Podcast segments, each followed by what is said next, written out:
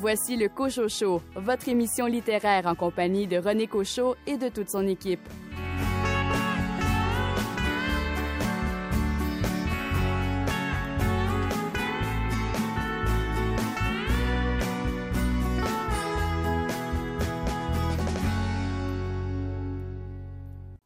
La Chabouquoise Édith Blais racontera pour la première fois depuis son retour au pays le récit de son enlèvement et de sa détention par des djihadistes pendant 450 jours au Sahara dans un livre qui sera publié en janvier prochain.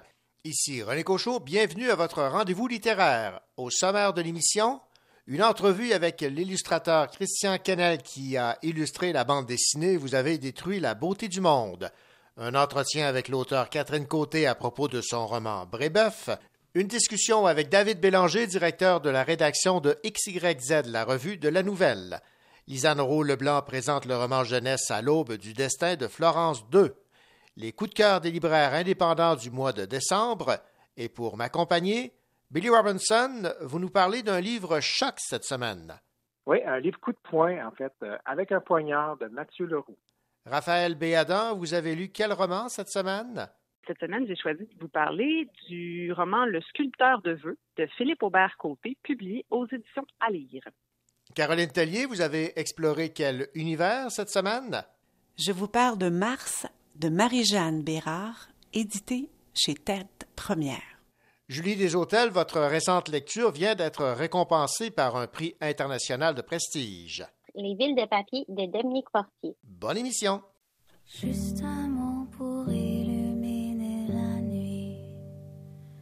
Au milieu du ciel sans appui. Un ruban léger auquel s'accrocher pour croire qu'il sera encore possible d'aimer. Juste un petit mot, un feu doux, en secret déposé dans le cou. L'espoir, un espoir.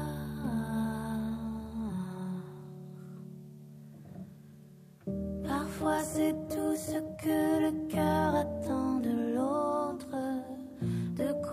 se battre sans chercher à qui la faute. Parfois c'est tout ce que le cœur attend de l'autre. De quoi se battre sans chercher à qui la faute.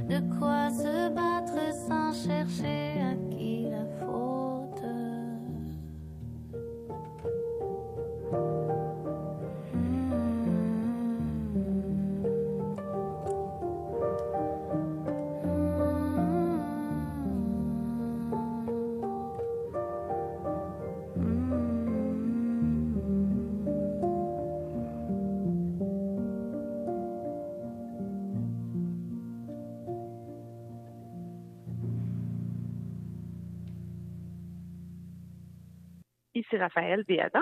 Un petit peu plus tard dans l'émission, je vous parle du Sculpteur de vœux, un roman de fantasy de Philippe Aubert-Côté. Avez-vous déjà entendu parler de XYZ, la revue de la nouvelle? Eh bien, pour en savoir plus sur cette publication, nous avons le directeur de la rédaction, David Bélanger, qui euh, se joint à l'équipe du euh, Cochocho comme euh, collaborateur, en fait, pour nous parler de cette revue et des contenus qu'on y trouve à chaque publication. David Bélanger, bonjour. Bonjour. Alors, dans un premier temps, question de situer les gens. Dites-nous un peu ce qu'est XYZ, la revue de la nouvelle, quel est, quel est euh, son but et ça a vu euh, le jour quand?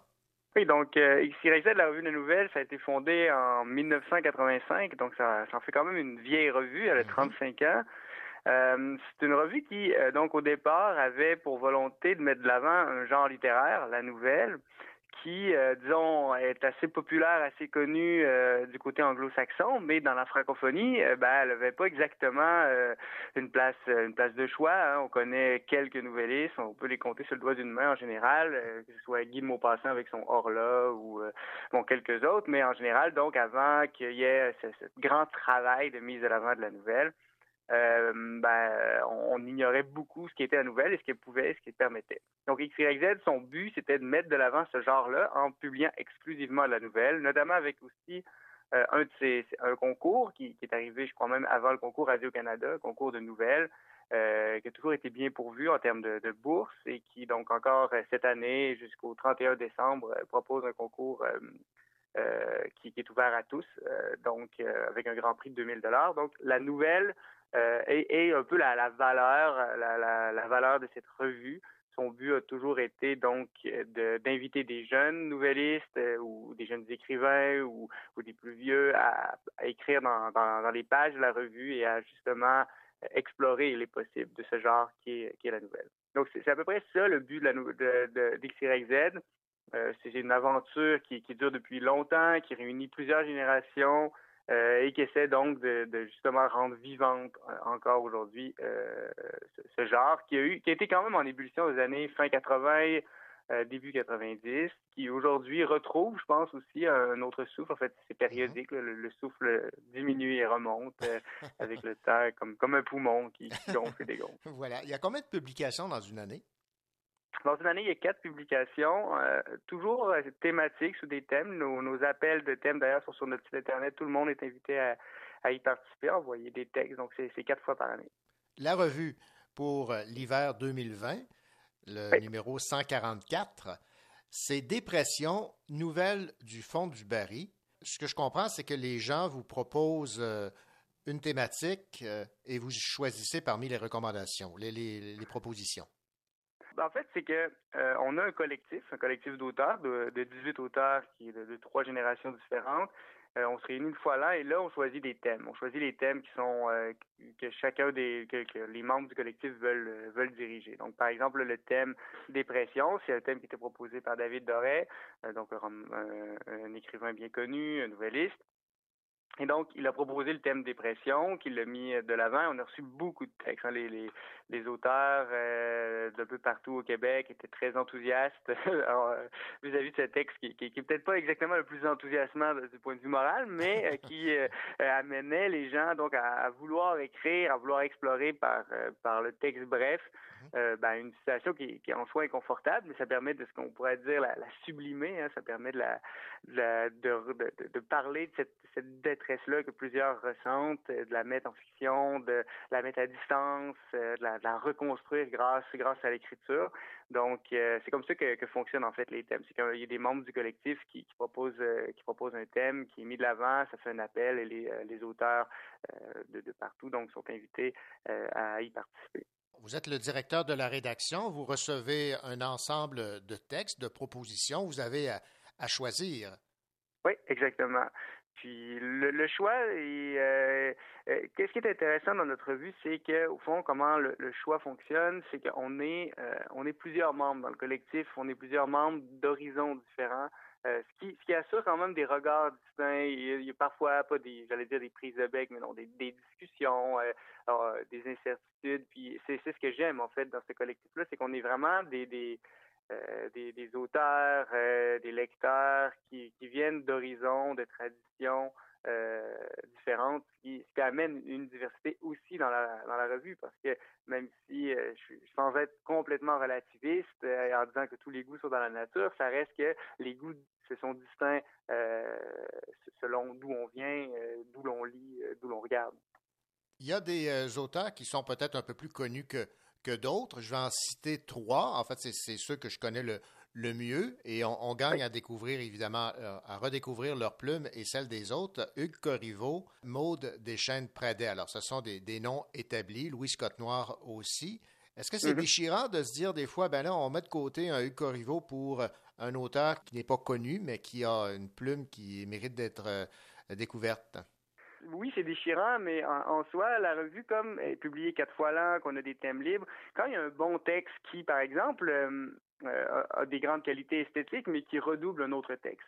C'est-à-dire qu'il mhm. reprend exactement le même thème ou qu'il le traite de, Bon, on veut pas que les numéros thématiques soient trop répétitifs. On veut que ça crée un ensemble, que le lecteur euh, ait envie de, traverser le recueil, j'allais dire. Mais oui, c'est comme un recueil de bout à l'autre, ben dans ce cas-là, la, nouvelle, on n'est pas obligé de la refuser. On peut la reporter à des thèmes libres plus tard, euh, donc dans d'autres sections de, de, la revue qui pourraient paraître plus tard dans l'année. Et ça, on le fait beaucoup, puis euh, euh, ça permet que ben, parfois il y a des, auteurs reconnus qu'on repousse plus tard ou des auteurs non reconnus qu'on repousse plus tard. Puis ça permet donc de justement de pas avoir l'impression de trancher, euh, de trancher là où il faut pas. Euh, on, a comme une marge de manœuvre par le fait qu'on publie quatre fois là, qu'on a quand même un espace, ben, on a un espace, c'est-à-dire la revue c'est toujours 104 pages, mais bon, cet espace-là nous permet quand même une forme de, de latitude.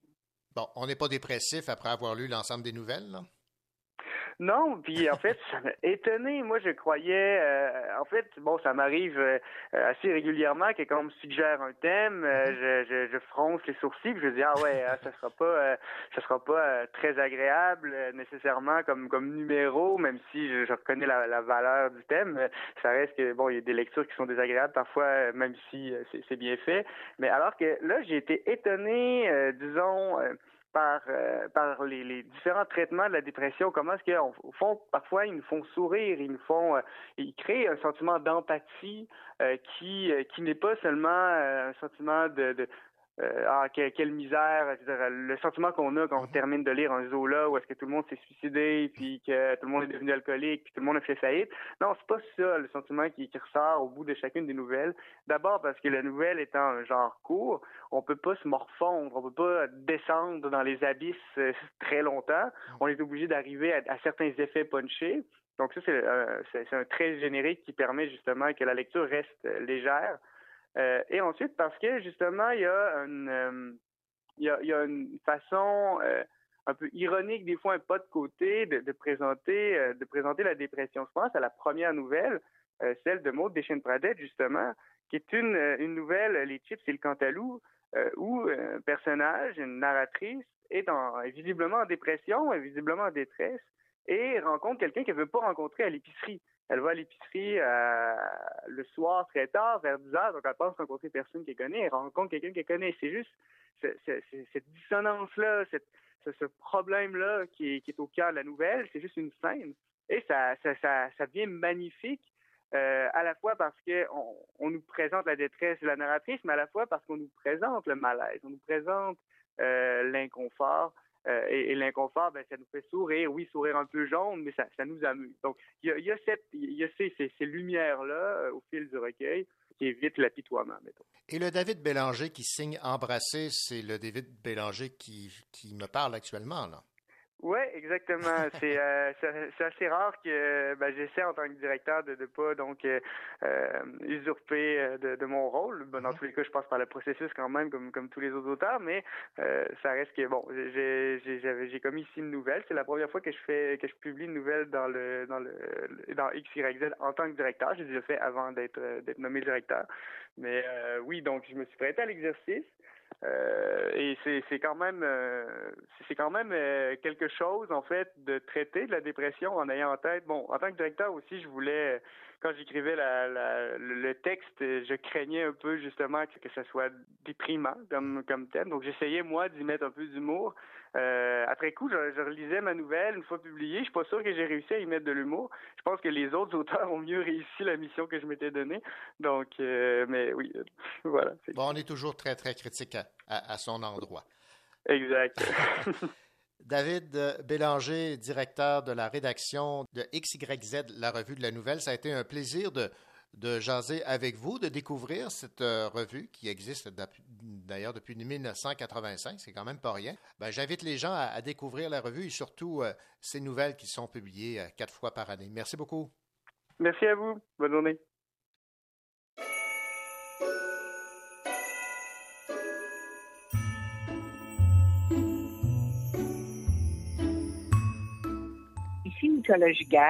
Pour cette période des fêtes, le livre que j'aimerais offrir en cadeau, puisque je le possède déjà, c'est la réédition de l'anthologie de Géléno, Signaux pour les voyants, poème 1937-1993, paru aux éditions Sémaphore, donc cette année en 2020 c'est vraiment donc un travail titanesque, vraiment qu'a entrepris euh, Lise de Metz, en fait la, conjointe et en fait la veuve de Géléno, le poète qui nous a laissé de grands grands textes.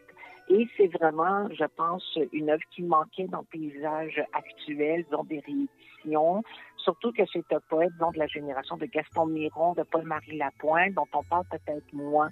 Donc, c'est vraiment l'occasion de redécouvrir certainement l'œuvre de Géléno qui nous a laissé vraiment des poèmes absolument fabuleux. On parle ici donc d'une édition vraiment euh, très, très, très bien faite, euh, complète, avec entre autres une préface du poète Philippe Eck, donc qui est un spécialiste aussi de l'œuvre de, de. Je vous conseille chaleureusement de mettre la main sur cette anthologie pour découvrir ce poète ou encore le redécouvrir, le lire peut-être sous un autre jour.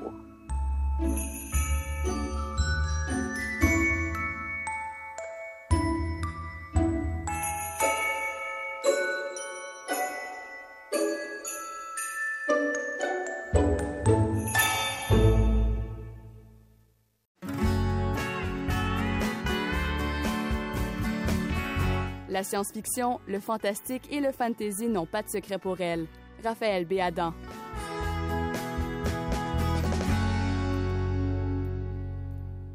Raphaël Béadan, cette semaine, on plonge directement dans le fantasy avec le roman de Philippe Aubert-Côté aux éditions À lire, Le sculpteur de vœux. Déjà en partant, j'adore le titre.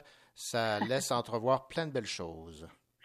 Oui, plein de choses fascinantes en tout cas. Mm-hmm. euh, donc oui, la fantasy, euh, c'est, c'est plus rare euh, que, que j'arrive à, à, en chroniquer, si on peut dire, parce qu'il s'en fait pas beaucoup euh, au Québec. Il s'en fait, mais moins que du fantastique et, et de la science-fiction, par exemple. c'est toujours intéressant, puis parce que j'aime beaucoup la fantasy, donc je suis bien contente de pouvoir parler de ce roman-là. Donc, pour mettre en contexte, ben, je vais devoir avoir recours au livre lui-même, parce que, je ne sais pas si vous savez, mais de la fantasy, ça implique un univers inventé de toutes pièces. Euh, donc, euh, pas beaucoup de repères euh, et pour le et pour les, les, auditeurs et les auditrices ah et pour donc faut faut vraiment essayer de, de, décortiquer un petit peu le monde dans lequel on plonge mm-hmm. avant de pouvoir parler de l'histoire. Ouais.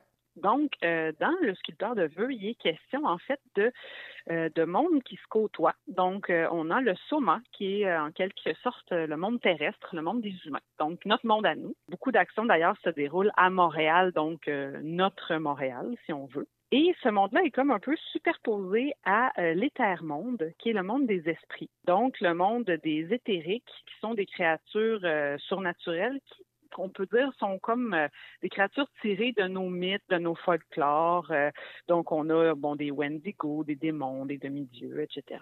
Ces deux mondes-là se, se, côtoient et euh, certains personnages arrivent à passer de un à l'autre, mais c'est comme si nous, dans le monde actuel, on côtoyait des créatures surnaturelles, mais nous, on les voit pas parce que euh, ils utilisent comme des brouilleurs, euh, des brouilleurs d'ondes là ou des trucs comme ça. Donc c'est comme si on n'était pas sur la même fréquence, mais on partage le même espace. Okay. Je sais pas si c'est clair, mais très clair, c'est très clair. Oui, oui. Parfait. Donc c'est un peu ça la, la, la, la situation de base. Et il y a aussi euh, le noocosme, qui est comme euh, l'équivalent un peu de l'au-delà. C'est là qu'il y a différents, euh, bon, des djinns, comme des génies ou des dieux, etc. Puis c'est comme, c'est comme un peu, l'au-delà, il, il, est important dans cette histoire-là, mais on ne s'y rend pas en tant que tel. C'est comme un, c'est un élément qui, qui, est important parce que certains personnages, ils sont, ils sont issus, mais l'action ne se déroule pas. Donc, c'est vraiment plus dans notre monde à nous et dans l'éther-monde que l'histoire se déroule. Euh, donc, dans cette histoire-là, euh, on y suit un trio de personnages qui sont inséparables. Donc, on a Maxime, qui est un, humain, un, jeune tatoueur qui habite à Montréal. On a euh, Shinji, qui est un Oni, qui est une sorte de démon japonais, qui est issu un peu, c'est ça, du folklore japonais.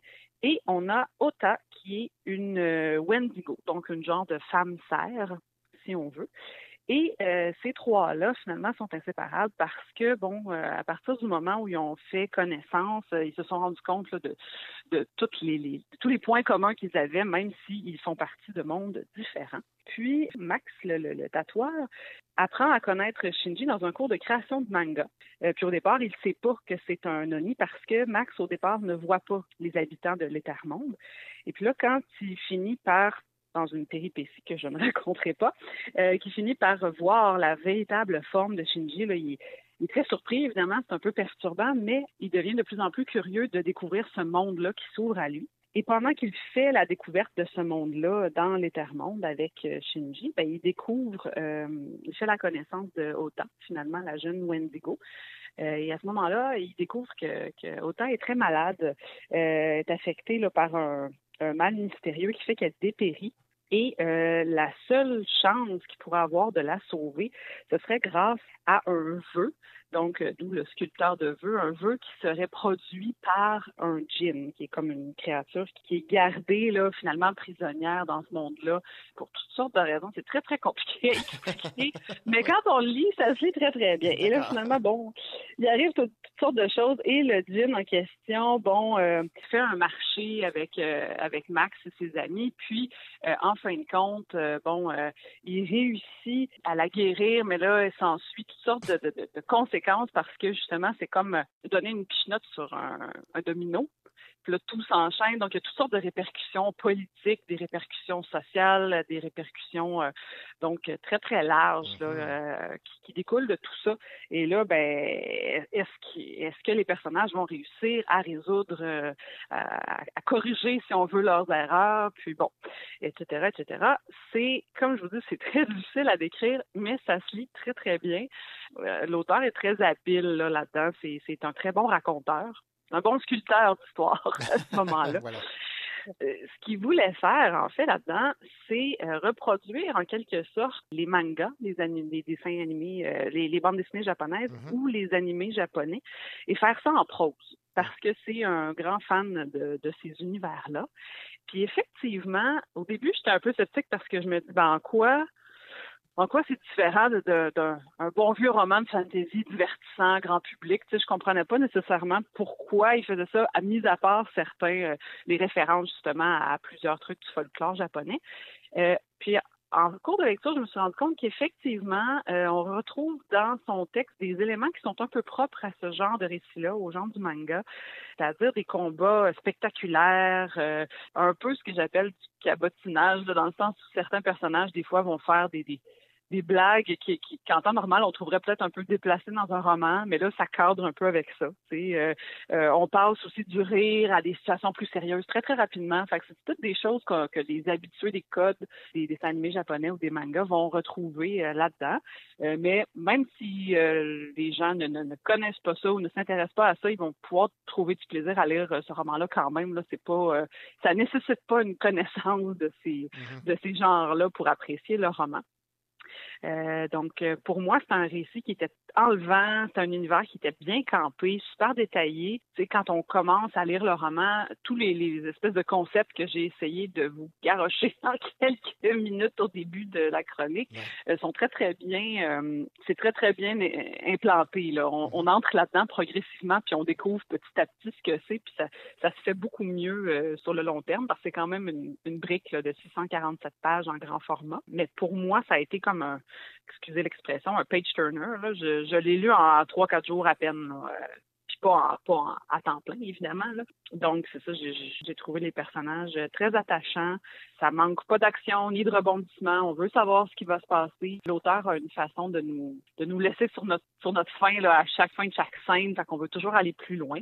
Donc, euh, c'est un très bon divertissement. Là. Euh, je trouve qu'on se prend pas la tête quand on lit ça. On plonge, puis euh, on se laisse absorber par cet univers-là qui est tout nouveau. Je conclurai en disant que l'auteur a eu du plaisir avec son projet. Là. Il s'est amusé à faire ça, puis ça se sent beaucoup. Fait que je trouve que juste pour ça, là, c'est ça, en vaut la peine. Eh bien, le moins que l'on puisse dire, Raphaël Béadan, c'est que vous avez réussi à susciter notre intérêt pour ce livre, Le sculpteur de vœux de Philippe Aubert, côté aux éditions à lire. Merci beaucoup. Merci, René. Bonjour, ici Billy Robinson. Dans quelques instants, je vous parle du livre Avec un poignard de Mathieu Leroux.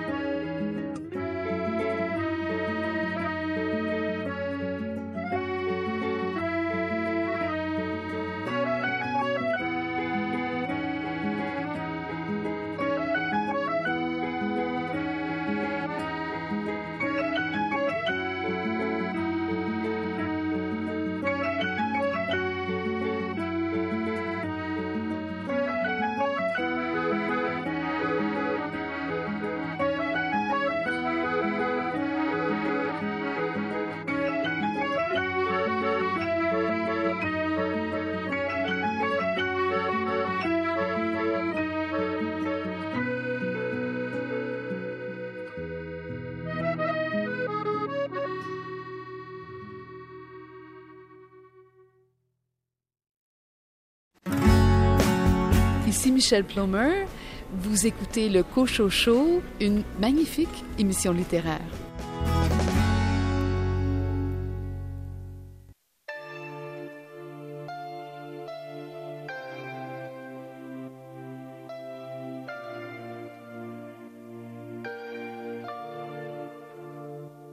T'es ma tragédie, brisée en mille morceaux.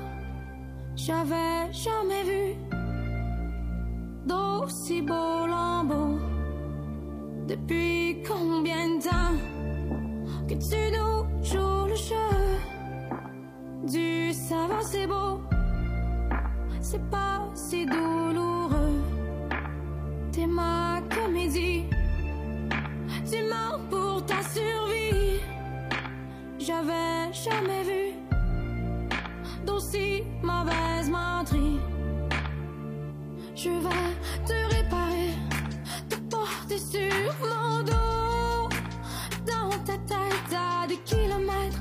chercherai tous les morceaux.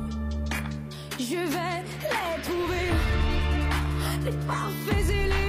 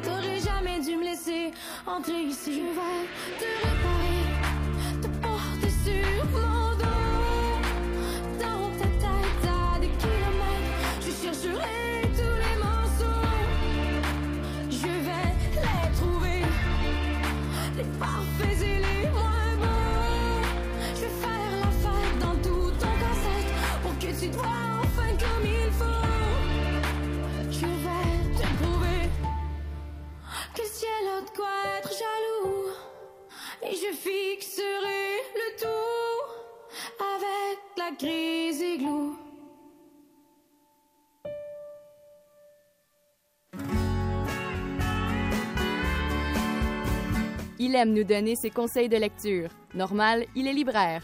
Billy Robinson.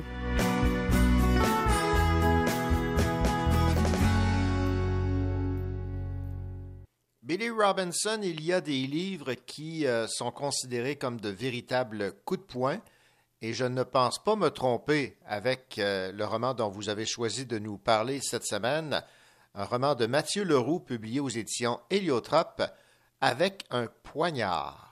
Oui, tout à fait. Et c'est un grand, gros coup de poing, tout comme, euh, en fait, je vous dirais, chacune des publications de Mathieu Leroux. Un roman fort, un roman euh, poignant, un roman violent, mais euh, très, très, très pertinent. Alors, résumez-nous un peu l'intrigue de ce roman coup de poing avec un P majuscule.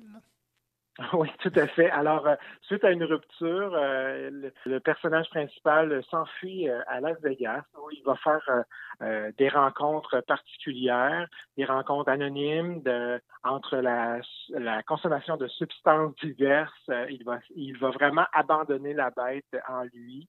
Donc, il va tenter de comprendre, euh, en fait, euh, comment il se sent pour vrai. C'est une dualité là, qui est toujours euh, présente dans l'écriture de Mathieu. Donc, souffrance qui habite les personnages entre engourdissement de substances diverses, de sexe, d'amour qu'il veut fuir, le père absent, l'absence et la solitude, bien entendu, et euh, vraiment un abandon généralisé du goût de vie. Donc, ça sonne très, très, très triste, très dur, mais en fait, euh, il va y avoir une certaine rédemption à travers tout ça, et c'est ce qui euh, est la force de l'écriture de Mathieu. On a l'impression que l'on tombe vraiment dans dans des profondeurs, dans des abysses vraiment puissants, mais à travers ça, ben, il y a des, des, des petits moments lumineux, euh, drôles parfois même, qui viennent un peu euh, alléger toute euh, cette substance-là qui nous entoure.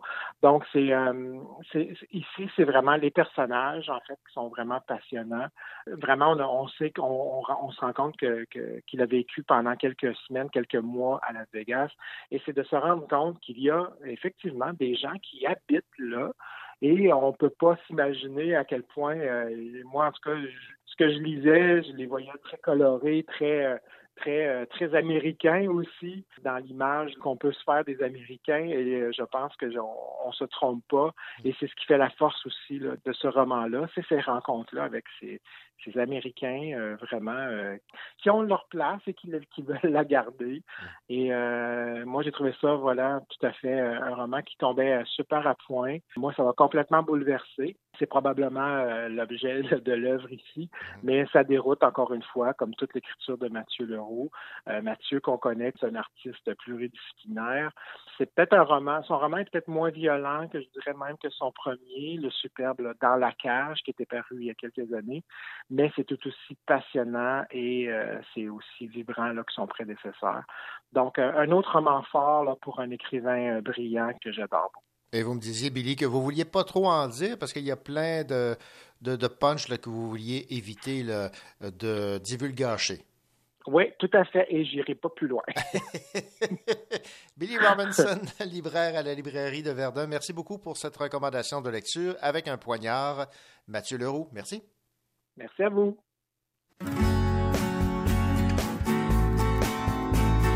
Coup d'œil sur les nouveautés littéraires.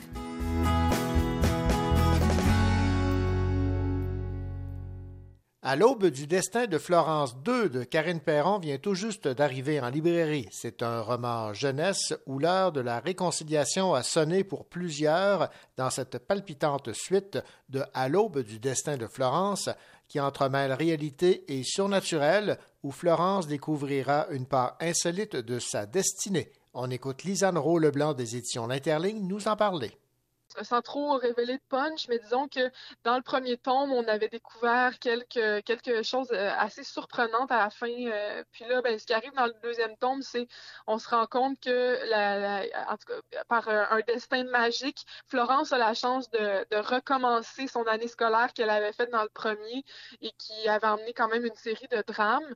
Donc, elle a comme une deuxième chance que la vie lui donne.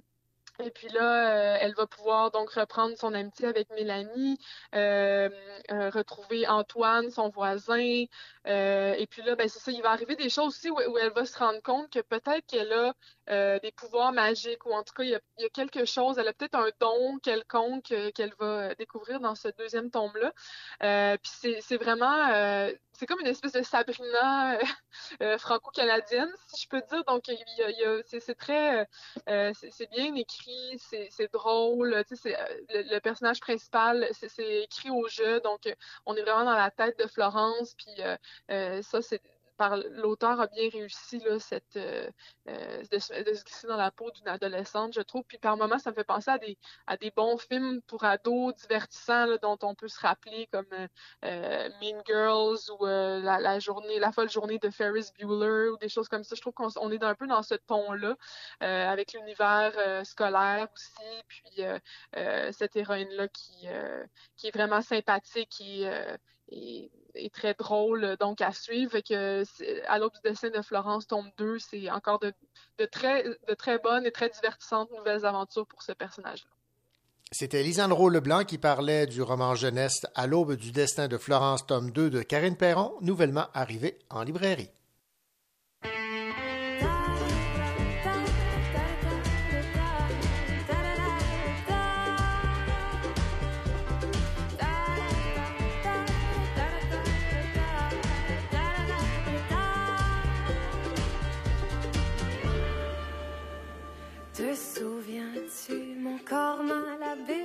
Toi celui d'une fille, d'une femme non plus, paraît plus calme que tu t'étais dit, t'avais pas appris à plaire aux dames. Ton père t'avait prêté ses clés, j'ai deviné à quoi tu jouais. T'as pris son char et son parfum d'homme, t'as mis un album et t'as fermé les phares.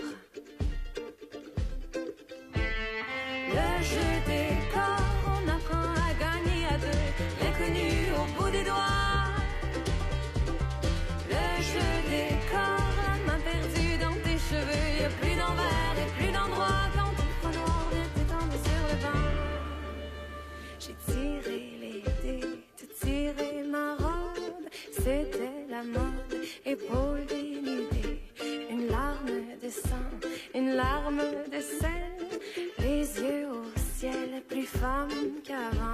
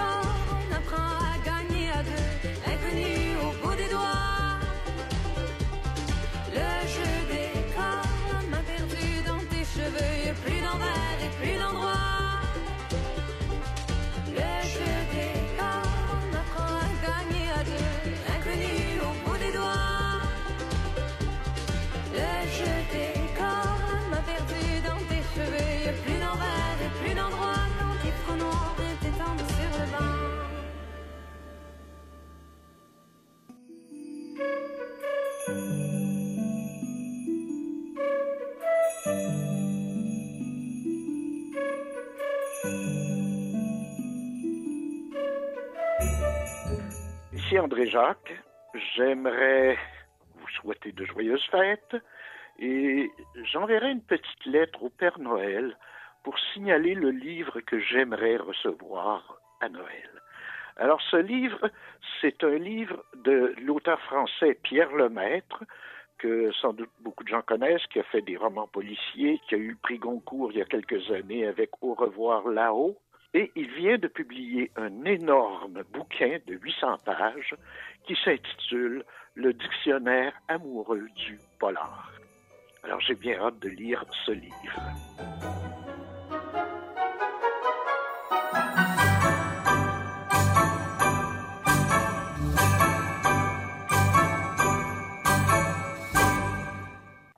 Montréal, automne 1947, Léopold Gauthier, vétéran de la Seconde Guerre mondiale et ancien détective de la Sûreté de Montréal, a de la difficulté à réintégrer la vie civile. Après sept ans d'absence, Léopold devrait être heureux de son retour, de revoir sa conjointe Suzanne, mais quelque chose cloche. Lorsqu'on demande à Marcus O'Malley, l'ancien partenaire de Léopold, d'enquêter sur le meurtre brutal d'un étudiant du collège Jean de Brébeuf, Marcus prie son vieil ami de lui prêter main forte. Suzanne Gauthier, devenue reporter de crime au Montréal Matin, encourage Léopold à accepter l'offre de Marcus. Voici le résumé d'un roman policier signé Catherine Côté qui a pour titre Brébeuf dans la collection Policier aux éditions Triptyque. Catherine Côté, bonjour. Bonjour. Catherine, vous avez euh, écrit dans le passé des euh, livres euh, d'horreur, de science-fiction, des livres destinés aux enfants. Et là, c'est votre première incursion dans le roman policier. Est-ce que cette incursion vous a plu? Oui, j'ai euh, j'ai adoré. J'étais déjà une grande lectrice de romans policiers. Je n'avais pas planifié d'écrire de romans policiers moi-même, mais je dois avouer que c'est un genre qui m'interpelle énormément. Je suis aussi une grande fan de true crime. Alors, je dois, dire que c'est quelque chose qui a beaucoup marqué mon imaginaire. J'ai beaucoup d'histoires de ce type-là dans ma tête. Alors oui, c'est euh, une incursion qui m'a beaucoup plu. Et qu'est-ce qui vous plaît tant dans, dans le roman policier? Euh, j'aime beaucoup l'intrigue, Mhm. j'aime beaucoup le, le principe du mystère, de mener une enquête. C'est comme euh, faire un casse-tête pour moi, c'est remettre ensemble différents petits morceaux épars puis en arriver à une grande solution. Euh, j'aime semer des indices à travers mes intrigues pour que le lecteur puisse justement les, les voir un petit peu venir la fin, mais en même temps, on espère que ce sera pas trop évident. Mais pour moi, il y a tout ce côté-là du, du mystère à résoudre qui est un peu comme un jeu que je trouve super intéressant, super dynamique dans une, dans une formule littéraire. Alors, vous avez décidé de plonger l'intrigue de votre roman en 1947. Est-ce que c'est une époque qui vous fascine? Euh, oui, moi, je, je m'intéresse beaucoup à l'histoire du Québec, l'histoire de la ville de Montréal surtout. Et euh, ben, j'ai commencé à faire des recherches sur l'histoire de la police et le contexte de la police à Montréal à la fin des années 40. C'est un contexte assez particulier où il y avait énormément de corruption policière et euh, un espèce de mouvement pour justement se débarrasser de cette corruption-là, mais aussi apporter du nouveau dans les corps policiers. C'est à ce moment-là qu'ont été créés, ben, qu'a été créée la première escouade de femmes, euh, escouade permanente. Il y avait déjà eu des femmes qui ont travaillé pour la police plus tôt dans l'histoire de la police de Montréal, mais jamais de manière permanente, parce que c'était pour euh, pallier au fait que les hommes étaient partis à la guerre, par exemple. Alors, c'était une époque vraiment particulière où il y avait différentes forces qui s'opposaient. Il y avait la, la vieille école qui euh, était pas trop opposée à accepter des pots de vin pour, euh, disons, refuser de fermer les établissements de débauche en red light. Et en même temps, ben, il y avait des gens comme euh, l'avocat Pacifique Plante qui Ouais. voulait changer et revitaliser le milieu policier. Fait que c'était vraiment un contexte super intéressant, très, très différent de ce qu'on a aujourd'hui.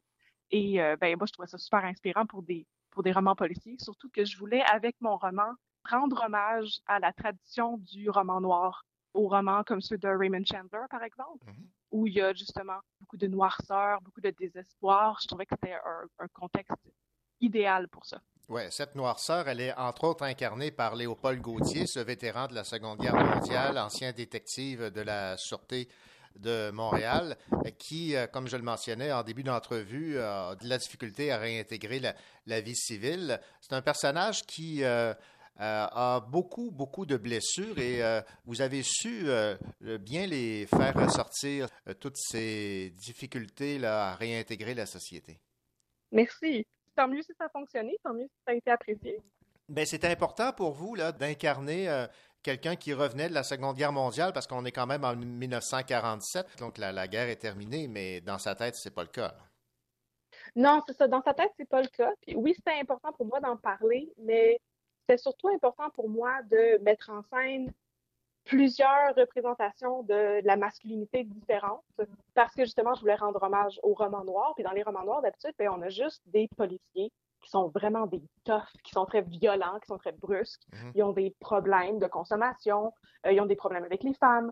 Puis je voulais avoir ce genre de personnage-là, mais aussi apporter quelque chose de nouveau, qui créer un personnage qui est un homme, mais qui est aussi plus fragile, qui est aussi blessé, qui n'a pas nécessairement aussi peur de la douceur ou aussi peur de ses sentiments. Fait que c'était non seulement pour parler de la question du traumatisme, de la question de comment on se remet d'une expérience traumatisante comme le service militaire pendant la guerre, et aussi ben, une volonté de mettre en scène des personnages masculins qui sont variés, qui sont complexes, qui sont plus réalistes.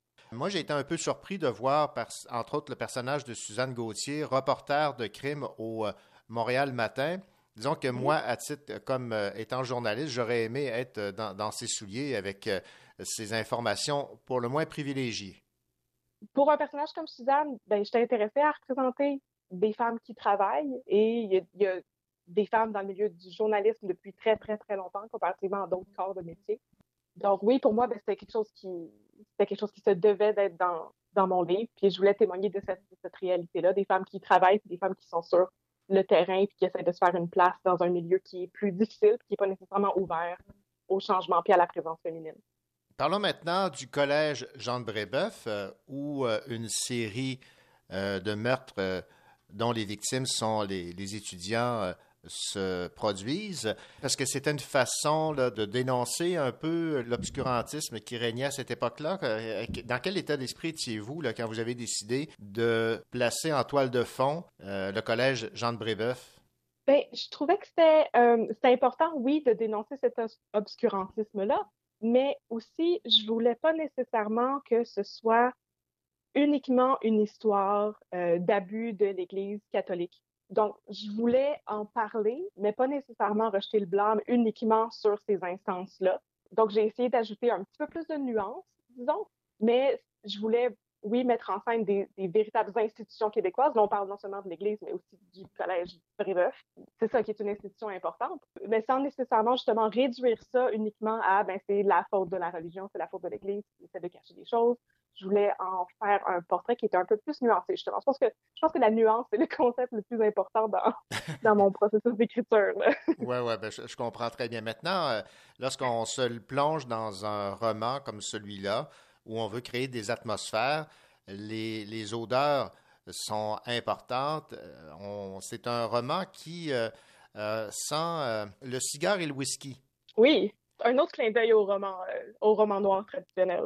Vous avez dû euh, jongler un peu avec les, les indices au fur et à mesure de, de l'intrigue jusqu'à sa conclusion finale. Est-ce que c'est la, la portion qui a été la plus difficile pour vous?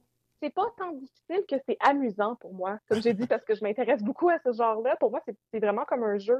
J'ai fait énormément de recherches pour écrire ce livre-là. J'ai fait des recherches sur l'histoire de la ville, sur l'histoire de la police. Et euh, plus j'apprenais des informations, plus j'avais une idée claire de d'où s'en allaient les différentes trames de mes différents personnages. Et pour moi, ben, c'était important d'avoir un plan très, très clair et défini de mon intrigue avant de commencer à écrire, justement pour pouvoir semer des indices un peu partout. Fait que pour moi, c'était vraiment comme un jeu.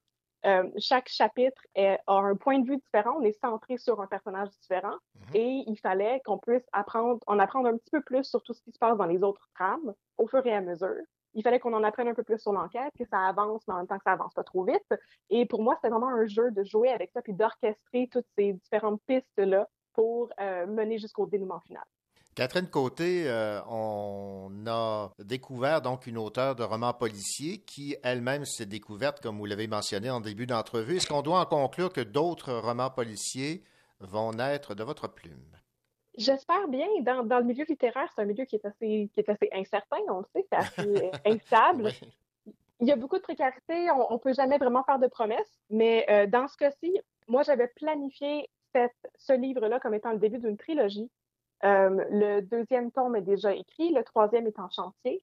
Et euh, ben, si ça fonctionne, si les gens apprécient mes livres, justement, ben, j'espère avoir la chance de continuer puis d'en écrire, d'écrire une deuxième trilogie par la suite. Parce que, ben, justement, ça fait partie de mon idée de rendre hommage aux romans policiers traditionnels. Les, les romans noirs, c'était des romans de gare qui sortaient un à la suite de l'autre, puis on suit Sherlock Holmes à travers une série d'aventures, comme on suit Philip Marlowe, le héros de Raymond Chandler, comme on suit Hercule Poirot. Et moi, c'était c'était cette idée-là, en fait, que j'avais à la base. C'est d'avoir un premier tome qui euh, implante bien mes personnages pour ensuite pouvoir utiliser ça comme base puis parler de différents pans de l'histoire de Montréal, de l'histoire de la corruption policière, l'histoire du Red Light, ah, toujours en suivant le même détective, toujours en suivant Léopold Gauthier.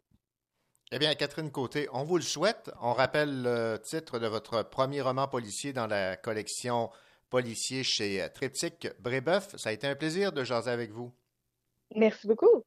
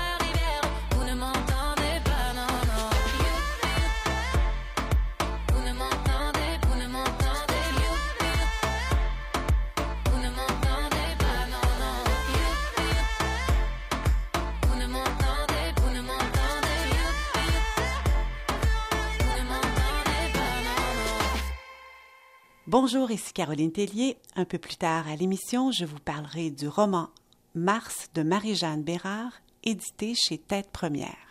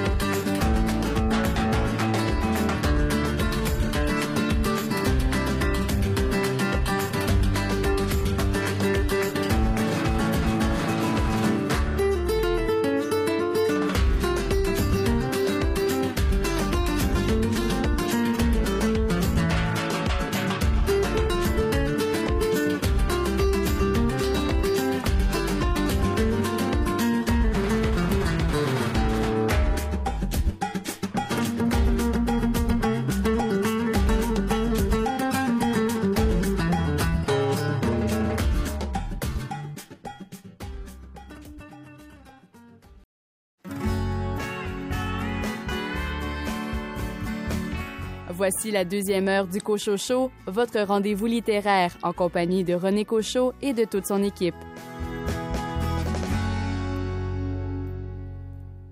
Au sommaire de cette deuxième partie d'émission, une entrevue avec l'illustrateur Christian Kennel qui a illustré la bande dessinée Vous avez détruit la beauté du monde. Les coups de cœur des libraires indépendants du mois de décembre. Caroline Tellier, vous nous parlez de quel livre? Je vous parle de Mars de Marie-Jeanne Bérard, édité chez Tête Première. Et de votre côté, Julie Deshôtels, le livre dont vous nous parlez vient d'être couronné sur la scène internationale.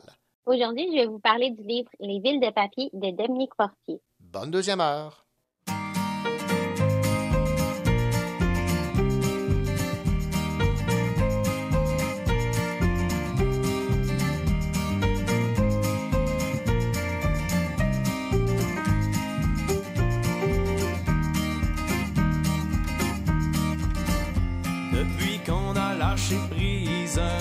On voit de la couleur dans les ondes grises. Il y a du bon dans la froidure de novembre. Elle nous permet de nous coller plus ensemble. Sous une couette, tout nu pas de babette. Qu'on aura de l'amour,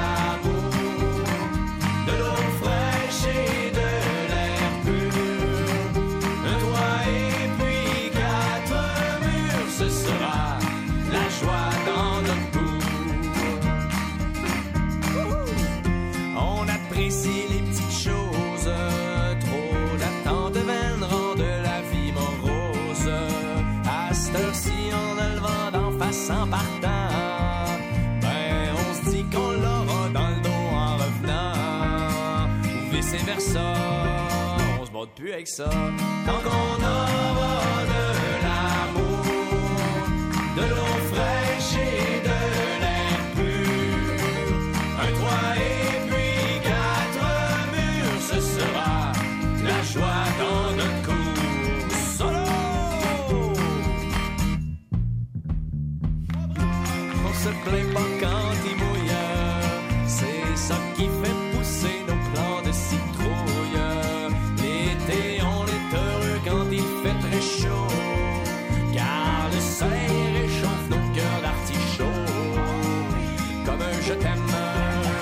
que l'on s'aime. Tant qu'on aura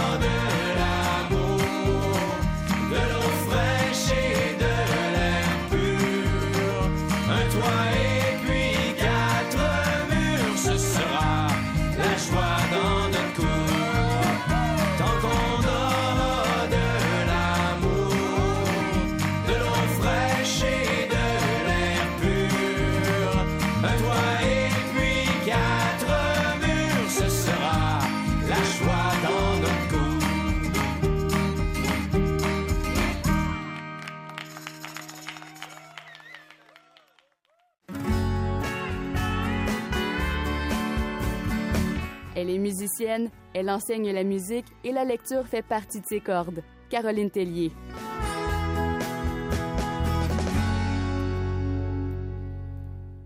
Il y a Mars et Jupiter, mais il y a également le mois de mars. Et c'est en lien avec euh, le mois de l'année que le livre dont on va parler cette semaine est relié. Il s'agit de Mars de Marie-Jeanne Bérard aux éditions Tête Première. Bonjour Caroline. Bonjour René. Parlons donc euh, de ce fameux roman qui, euh, je le sais, je l'ai appris à travers les branches, vous a beaucoup, mais beaucoup marqué, voire secoué. Est-ce que je me trompe? Oui, c'est vrai, René. En fait, c'est un des romans les plus troublants que j'ai lus. Très difficile à décrire. En fait, il verse dans le fantastique, le mystique. Oui, difficile à dire. Donc, une offre qui euh, peut plaire ou déplaire. C'est c'est selon ce qu'on aime comme type de littérature. là. Tout à fait. Oui, c'est une, c'est vraiment une écriture singulière. C'est un sujet particulier, mais euh, j'y ai trouvé du bon. Est-ce qu'on peut dire que ça nous force à sortir de notre zone de confort? Tout à fait. Vraiment beaucoup. Alors, euh, c'est un roman qui peut être compris, en fait, de plusieurs façons, qui a plusieurs niveaux de compréhension. Chaque symbole, chaque image nous parle différemment. Je vais vous expliquer, par exemple, un détail. Marie-Jeanne Bérard a complètement piqué ma curiosité, en fait. J'ai cherché à savoir plusieurs fois quels étaient ces personnages qu'elle mettait en avant-scène. Euh, certaines choses peuvent vraiment, comme je vous dis, avoir plus- plusieurs significations. D'ailleurs, Mars est aussi un personnage dans ce roman. Et je vais vous lire un passage très énigmatique où on voit ce personnage qui est mi-homme, mi-fauve. Anaïs respirait par saccades, sa tête tournait. Mars lui jeta un œil, égrena son ronronnement qui résonnait de manière alarmante dans sa cage thoracique élargie, puis reprit la route. Résolue à ne jamais le contredire, à éviter coûte que coûte de lui déplaire, Anaïs décida de se rapprocher du sol. Comme lui, elle posa ses mains sur la terre, les fesses bien dressées dans les airs. Elle lui emboîta le pas, à quatre pattes, sur les mains et la pointe des pieds. Emprunter toutes ses manières, être des siennes. Alors, le roman est divisé en cinq parties, allant de la désincarnation à la dévoration. Et au début du roman, cette jeune femme qui s'appelle Anaïs se fond dans la foule. Elle semble vouloir disparaître, perdre son identité. Et on comprend qu'elle veut effacer quelque chose en elle. Je vais vous lire quelque chose.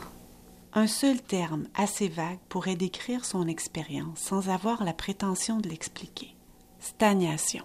Quelque chose n'évoluait plus, revenait en boucle, se cristallisait sur place. Anaïs stagnait. C'était vertigineux, mais très serein, et gris, de plus en plus gris.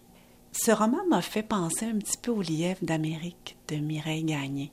Il y a quelque chose dans la transformation, dans le fait de se régénérer, de perdre quelque chose, de devenir autre chose. Et ça m'a fait penser aussi du livre Dormir sans tête de David Clairson. où On parlait beaucoup de maladies mentales, de délire, de psychose. C'est un livre qui est ambivalent. On est dans la transformation, mais aussi dans quelque chose de complètement flyé, psychotique. Ce que vous m'avez dit également, Caroline, c'est que il y a plusieurs niveaux de lecture et ça, ça demande peut-être un peu plus d'effort intellectuel dans le sens qu'il y a peut-être un peu de difficulté de compréhension par, par moment. là. Oui, une, une difficulté de compréhension, puis en même temps, est-ce que c'est vraiment nécessaire de Mhm. comprendre toujours? Parce que euh, ça peut nous parler finalement à plusieurs sphères de notre vie ou plusieurs états qu'on vit aussi. Euh, je vais vous donner un exemple. Anaïs parle longtemps, longtemps dans le roman d'une boule qui s'accroche à elle. Et cette boule, elle porte même un nom, là. C'est Nini le chou. Et euh, je me suis posé la question, qu'est-ce que c'est que cette entité qu'elle rejette? Un bébé, une sœur, une partie d'elle-même, l'enfance?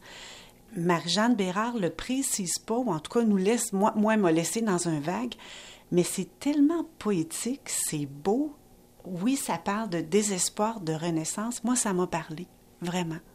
Et euh, je crois que dans cette période trouble où on vit, plusieurs vont en trouver un écho. Ben, vous écoutez, euh, Caroline, je pense que vous avez beaucoup apprécié.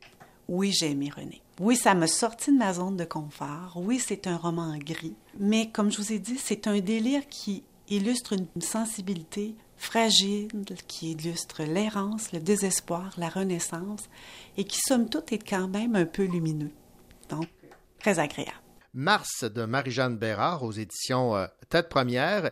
Et la chanson, euh, Caroline, que vous avez choisie, euh, je pense, c'est parfaitement en lien avec euh, la lecture de ce roman. Alors, j'ai choisi Dysphorie de Roxane Bruno. Merci, Caroline. Le mot sentiment me fait peur, me coule dans le ciment. Ça va vite et tellement lentement. On est dans le même corps, en désaccord tout le temps. Le temps est long, longtemps. C'est fou de connaître ton nom. Tu t'étais jamais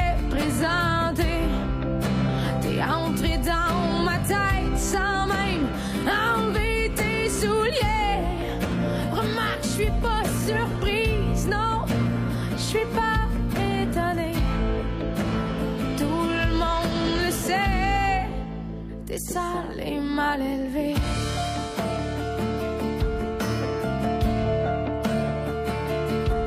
Mais je suis juste un pourcentage que le monde comprendra pas. C'est pas censé faire mal si on le voit pas. Tout ça, c'est qu'une image. Qui, qui a pu inventer ça? Je préfère me mettre la tête dans le sable et me dire que ça existe pas.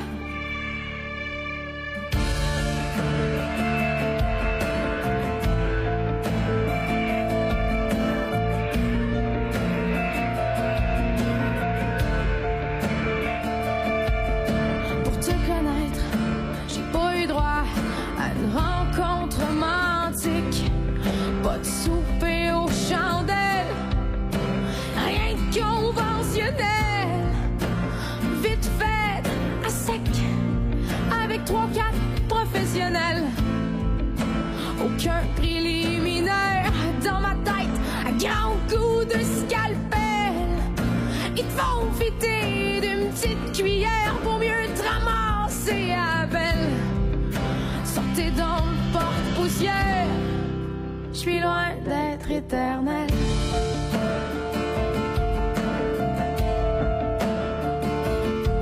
Mais je suis juste un pourcentage que le monde comprendra pas. C'est pas censé faire mal si on le voit pas.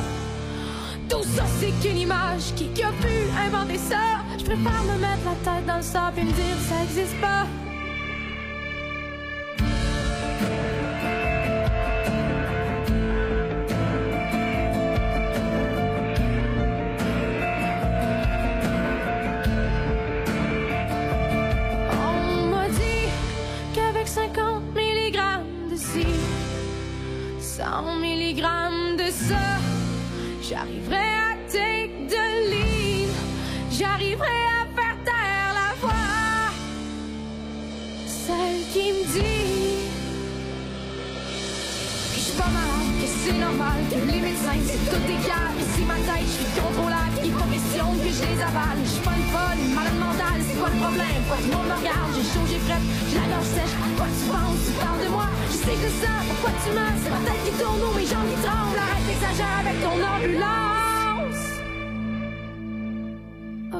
Je me rends à l'évidence, donne-moi en deux, puis je vais les prendre jusqu'à ce que je sois un robot.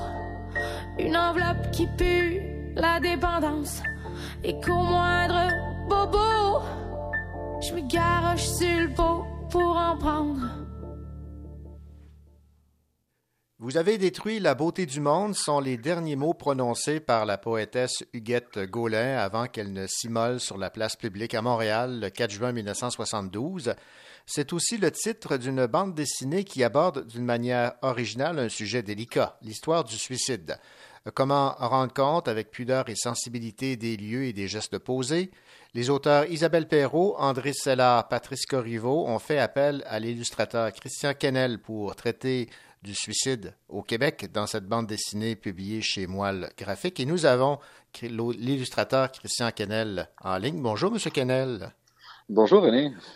Christian, avez-vous été surpris dans un premier temps que des auteurs vous approchent pour une bande dessinée avec comme thème le suicide au Québec? Oui, euh, en fait, c'est André Sellard qui m'a. J'ai reçu un coup de téléphone de lui euh, à un moment donné, puis euh, il me dit on a, un, spé- on a un, un projet pour toi. Euh, tu vas être totalement euh, pleine liberté. On aime, on a aimé ce que tu fais sur l'album Ludwig, le côté onirique de ton travail, tout ça. Euh, donc, euh, c'est toi que c'est toi qu'on veut. Là, moi, j'étais content, mais quand il m'a mentionné le sujet, c'est le suicide. Oh, ok, là, j'ai vraiment reculé d'un pas.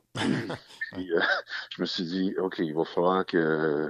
J'ai pensé quand même trois secondes, mais euh, ça a été parce que le projet était tellement génial, ça permettait aussi de voyager dans le temps, euh, traverser des époques.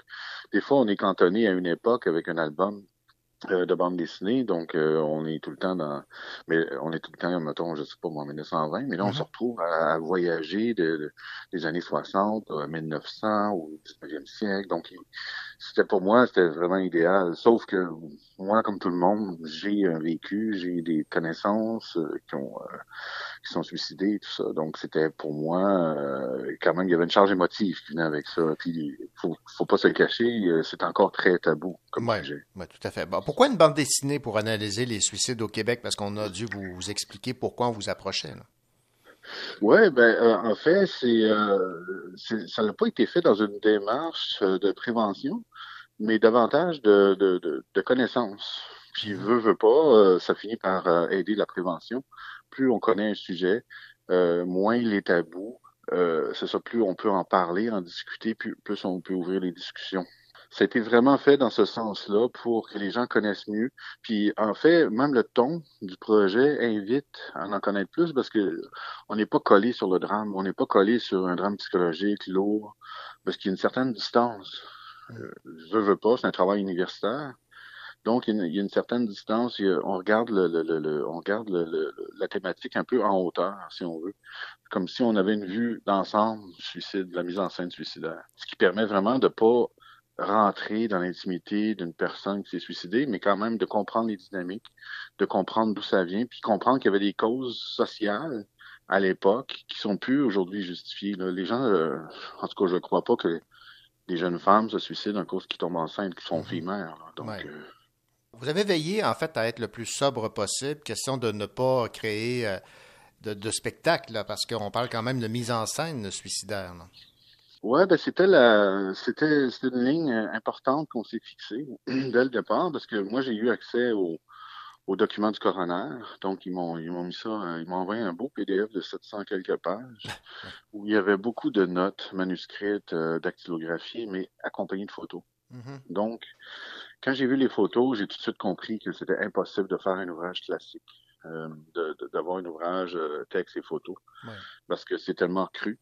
Euh, les, euh, les policiers, eux, s'intéressent pas à, comment je pourrais dire, à, nécessairement à la mise en scène, ils s'intéressent davantage à la grosseur du trou qu'une balle a pu faire ou la dispo, euh, comment le corps est disposé. Euh, tandis que moi, c'était d'amener une charge, comment je pourrais dire, une charge émotive et sans voyeurisme. Parce que la, la bande dessinée, c'est une lecture qui est, c'est un langage, en fait.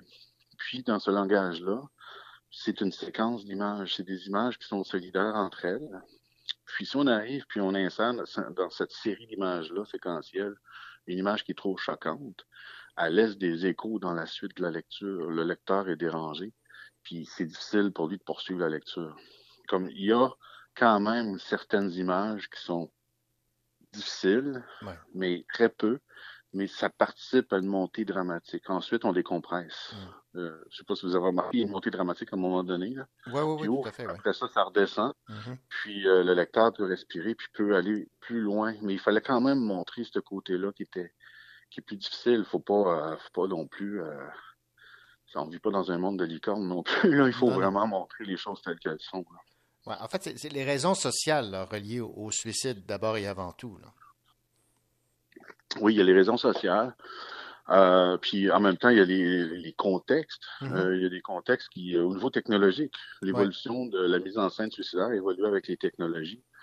Euh, les suicides par euh, euh, dans, dans- dans les voitures, les trains, euh, tout ça, puis les transports.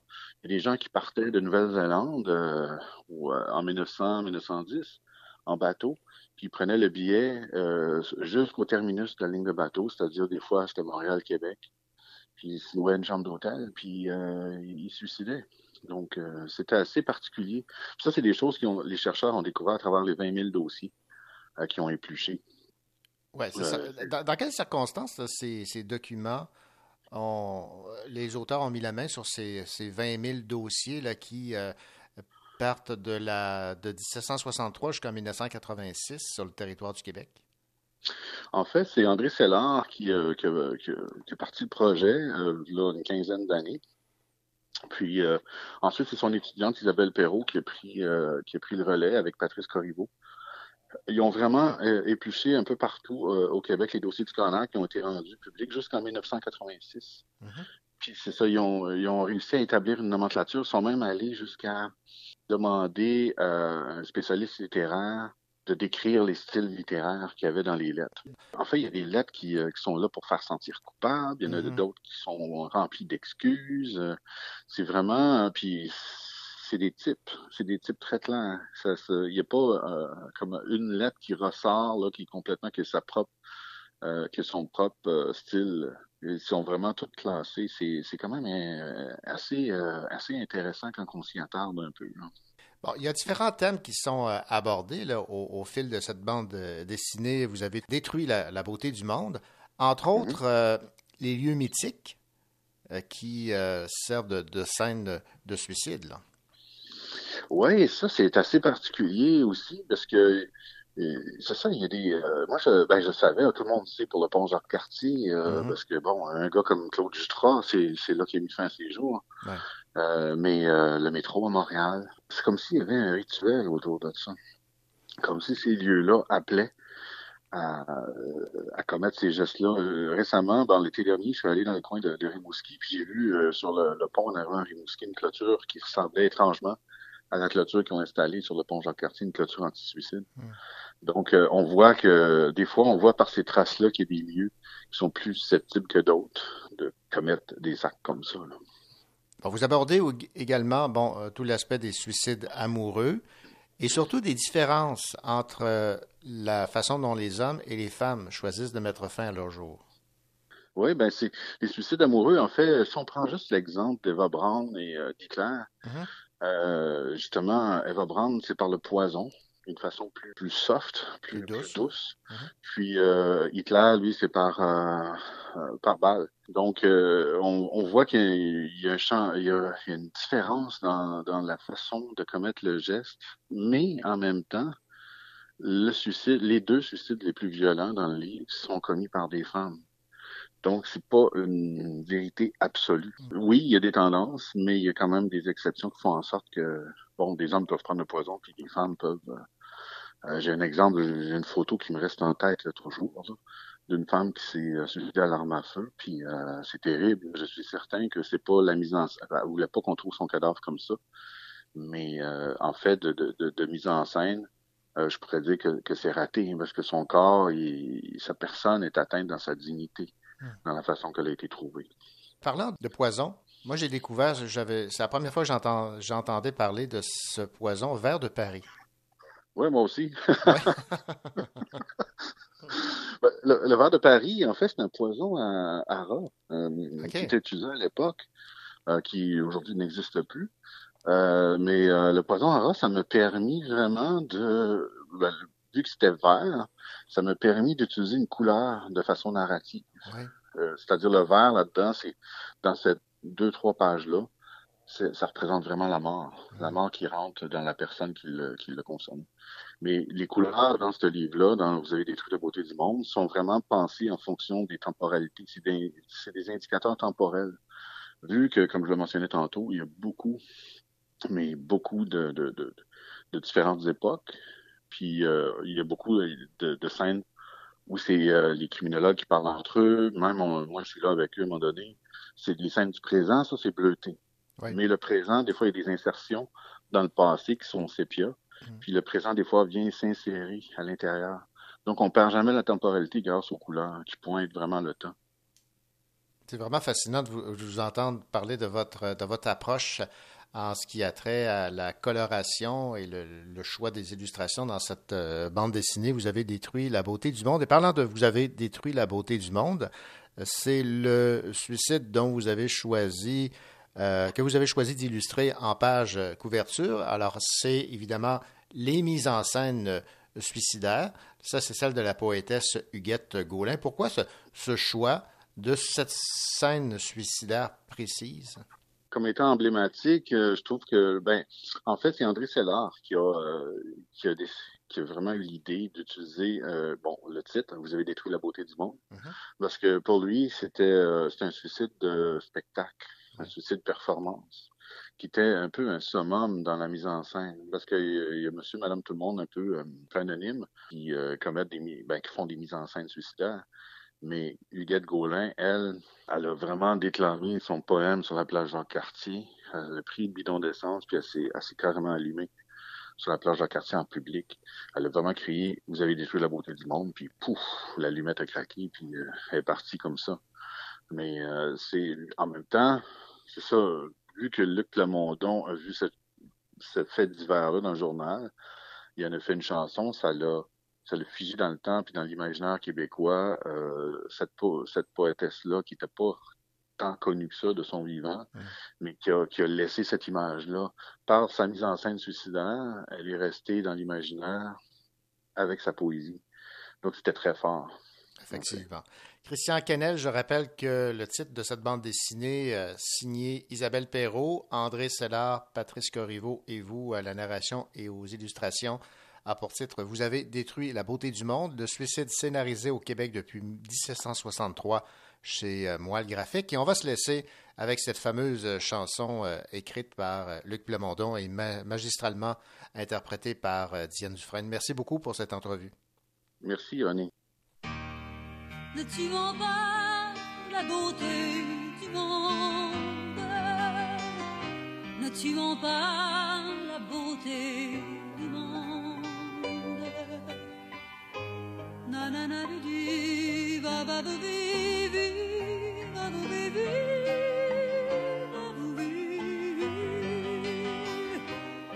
Ne tuons pas la beauté Chaque fleur, chaque arbre que l'on tue revient nous tuer son tour. Ne tuons pas la beauté du monde. Ne tuons pas le chant des oiseaux. Ne tuons pas le bleu du jour. Ne tuons pas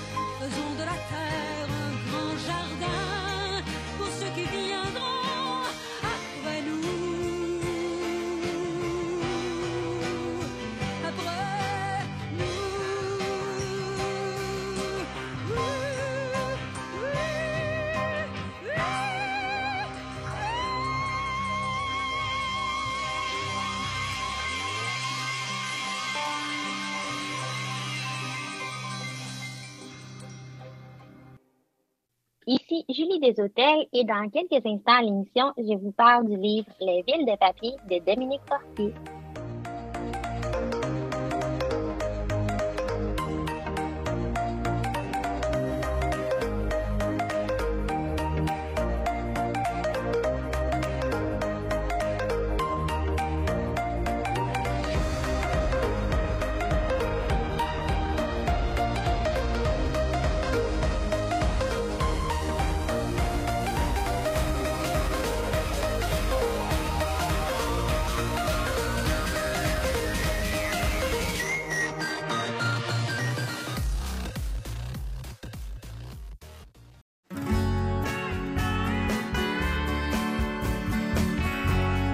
Écoutez le Cochot Show en compagnie de René Cochot et de toute son équipe.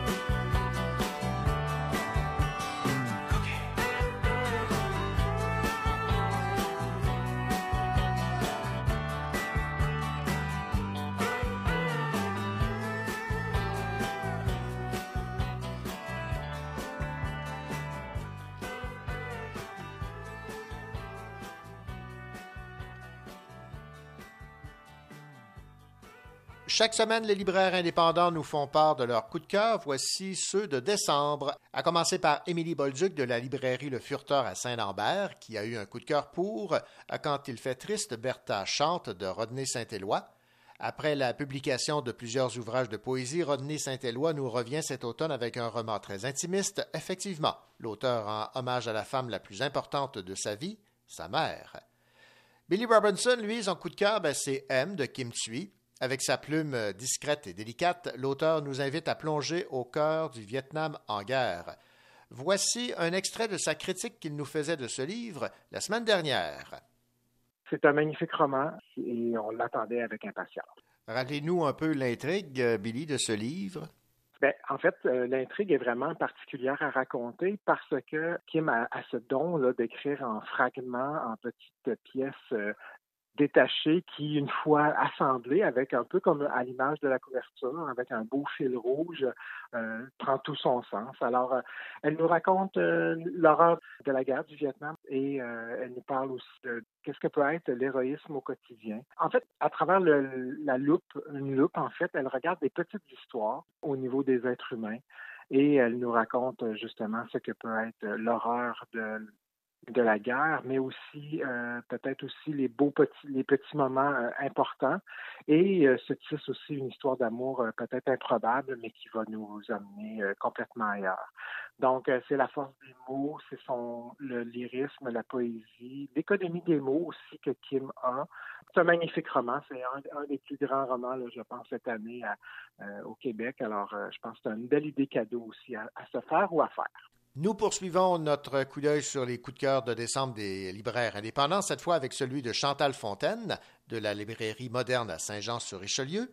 Son choix, Nos oiseaux de Éric Dupont et Mathilde de 5 mars. Éric Dupont y présente l'agent télé du Québec à travers des anecdotes savoureuses, des tranches de vie comme des souvenirs précieux de son enfance, avec les magnifiques illustrations de Mathilde de 5 mars. Gabriel Guérin de la librairie Pantoute à Québec a été soufflé par le roman graphique Des souris et des hommes publié chez Alto de John Steinbeck, illustré par Rebecca D'Outremer. Ce roman graphique a aussi été un véritable coup de cœur pour notre euh, spécialiste en bande dessinée et libraire David Lessard-Gagnon de la librairie Appalache à Sherbrooke. Voici une partie de la critique de ce livre qu'il nous faisait il y a quelques semaines. J'ai moi aussi été euh, soufflé dès qu'on l'a reçu à la librairie. Là, je me suis mis à feuilleter, puis euh, mais vite apparu qu'il y avait quelque chose là de spécial qui allait se passer. J'avais euh, très, très hâte. Je l'ai lu en fin de semaine. Et donc, euh, arrive euh, Rebecca d'Outremer dans cette histoire-là. Tu je suis à genoux devant, tant de beauté, par le fait qu'elle s'attache à, un, sujet très, euh, très terre à terre. hein. Il, y a de la, poussière, il y a de la saleté, ça colle tellement bien. son style réussit tellement à, rendre ce genre d'ambiance-là de manière puissante. J'ai dévoré l'œuvre, en fait. C'est vraiment un roman graphique, parce qu'on Mhm. a vraiment un, un texte illustré, mais qui sont dans une dynamique l'un avec l'autre qui fonctionne euh, vraiment pour créer quelque chose de, de vraiment plus grand encore, euh, j'ai l'impression, dans le dessin, qui, euh, dans l'illustration, qui fait en sorte même, on dirait que c'est le papier même là, qui devient sableux, ça nous, ça nous confond au niveau de, de- de plusieurs sens, en fait. Puis il y a des techniques très particulières, en fait, qui ont été utilisées. Puis je trouve intéressant que ça soit même euh, inscrit. Hein, on a parlé de. C'est des grandes, grandes pièces, en fait, des grandes toiles qui ont été faites. euh, puis euh, parfois, justement, on a lancé des, des liquides dessus, des trucs comme ça. Puis après ça, il y a eu, une numérisation. La colorisation est assez, était déjà là. C'est du grand art. C'est juste du grand art, effectivement. Et nous terminons ce coup d'œil sur les coups de cœur des libraires indépendants de décembre avec celui de Shannon Desbiens de la librairie Les à Chicoutimi, qui a porté son choix sur le roman graphique Alice de Jake Dion et Patrick Sénécal. L'ambiance y est terrible et le rythme hallucinant, un pari réussi de mettre en bande dessinée cette version moderne et hardcore de Alice au pays des merveilles. Un avis partagé par notre spécialiste en littérature de l'imaginaire, Raphaël Béadan, Voici une partie de la critique de ce roman graphique qu'elle nous offrait il y a peu de temps au Cochocho. dans cette adaptation-là, ce qui est vraiment très, très cool, c'est que les illustrations de Jake Dion sont hyper dynamiques, sont punchées, sont glauques quand il faut. Ça va à merveille avec le propos général. Puis, euh, on n'est pas là dans de la bande dessinée, là, euh, une case, une bulle ou une ligne, un punch. Là, c'est vraiment vraiment plus comme un roman graphique, c'est-à-dire qu'il y a des, des pages, euh, des pages pleines où il y a plus d'images, moins de texte, d'autres où le texte est plus long, euh, dans lequel des fois, bon, euh, euh, c'est très très éclaté, puis c'est très en phase avec le, le propos. Ce qui est intéressant aussi, c'est que l'histoire est intacte, euh, même en dépit des ajustements qui étaient nécessaires au changement de médium, parce que bon, euh, c'est sûr qu'Alice à l'origine, je pense, c'est un roman de, quelque chose comme 600 pages, là. fait que c'était quand même assez volumineux. Puis la bande dessinée en elle-même est assez volumineuse aussi, là, je pense qu'elle fait plus que 200 pages. Puis donc, c'est ça, l'histoire, ils ont réussi à, à adapter l'histoire pour que, justement, à certains endroits, les images racontent des choses que la narration n'a donc pas besoin d'assurer, si on veut. Donc, parfois, en quelques pages, ils peuvent régler, euh, je sais pas, euh, la moitié d'un chapitre, peut-être, j'exagère, mais euh, euh, donc, on, on arrive très, très bien à comprendre l'évolution du personnage. Puis toutes les scènes clés me semblaient être là, bien respecter l'esprit, fait que ça, c'est super. Mais en même temps, quand l'auteur lui-même fait partie du projet, c'est plus rare qu'on est déçu là, dans ces cas-là. Puis je dirais qu'au final, c'est un, c'est un roman graphique qu'on prend vraiment plaisir à savourer, là, particulièrement pour les, les, fans du roman culte original. C'est vraiment super de pouvoir le découvrir en, en images, puis voir un peu confronter la vision que nous, on en avait comme lecteur ou comme lectrice. Donc, c'est vraiment du bonbon. Puis pour des gens qui ne connaîtraient pas le roman ou qui n'ont pas lu le roman, puis qui qui s'intéressent moins à, ça parce que bon, ils trouvent que c'est trop long à lire ou toutes sortes de raisons, mais ça reste une belle façon, je pense, de découvrir euh, de découvrir cette histoire-là, qui, en tout cas, selon moi, en vaut beaucoup euh, beaucoup la peine. Voilà, c'était les coups de cœur des libraires indépendants du mois de décembre. Alice, Des souris et des hommes, Nos oiseaux, M et Quand il fait triste, Bertha chante.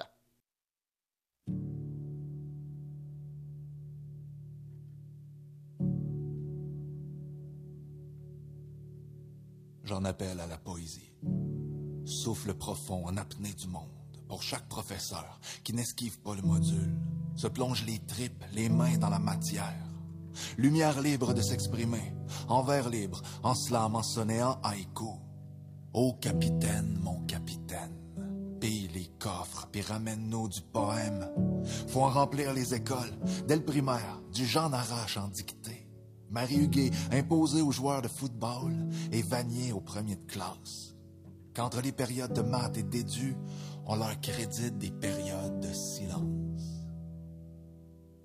ou faire pousser la parole toute croche et vivante. J'en appelle à la poésie par les creux de ville et les fonds que les travailleurs de rue arpentent le vide pour chuchoter du Roland Giguère à l'oreille de la misère.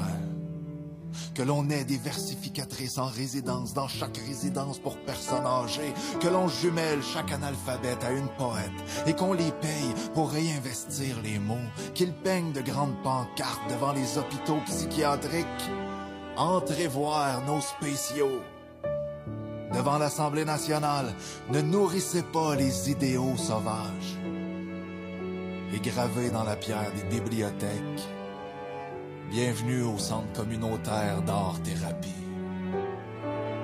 J'en appelle à la poésie. Que chaque caissier de SAQ récite la romance du vin pour tout achat de 20 dollars et plus. Que la soirée du hockey s'ouvre sur un poème de Posier. Qu'Anonymous traficote pour qu'on ne puisse plus acheter que du José Yvon sur Amazon. Que l'on canonise Yves Boisvert que l'on nobélise Hélène Dorion, que l'on imprime du franc-cœur sur les papiers à rouler, du beau soleil sur les billets d'avion, du débien sur les tickets de bus transcanadiens, du daou sur les foulards de soie, et de l'autre aussi. J'en appelle à la poésie. Du territoire à choisir et inventer de Miron, à celui occupé des dernières Premières Nations. Y a pas qu'à Niconi, que n'enseigne-t-on pas Joséphine Bacon, Kip Kardjuk, Jean Sioui et Rita Mestococho? Qu'on écoute leur voix, Yawanda, des territoires Mohawk jusqu'à Ivoyevik, Nakomik. J'en appelle à la poésie. Par le cœur en forme de bouche de Chloé Sainte-Marie, mais oui, donnez-lui donc son doctorat honoris causa, qu'elle puisse le pawner pour une infime fraction de la valeur de son bénévolat. Et d'ailleurs, Montreal City, where the fuck is your Leonard Cohen Street, pis ton boulevard Hélène Monette? J'ai beau pitonner mon GPS, la reconnaissance des poètes se fait plus rare que la cocaïne bioéquitable. J'en appelle à la poésie, de Speak White à Speak What, de Michel Lalonde à Marco Micone, par toutes celles qui ouvrent les voies et ceux qui font pleurer le papier par Rodney Saint-Éloi et toutes nos diasporas, par Herménégilde de Chiasson, Georgette Leblanc et toute l'Acadie dans le blanc des yeux, que l'on étire le sentier de la poésie de Paquette jusqu'à Wendake, qu'un artiste trifluvien s'empresse d'escalader la statue de Duplessis pour y sculpter la face de Godin. J'en appelle à la poésie. Par la chanson, l'écrit, le rap, par Gilbert Langevin, Nicole Brossard, Sol et Manu Militari, par ses formes nobles, aux fières bâtardes. Par la relève inspirée et l'apathie qui ne s'en relèvera pas, par ses cimes et racines, ses frères iridescents, ses sœurs incandescentes, par ses promesses que nous tiendrons à bout de bras, ouverts. J'en appelle à la poésie. J'en appelle à la poésie. Et j'espère que vous me répondrez.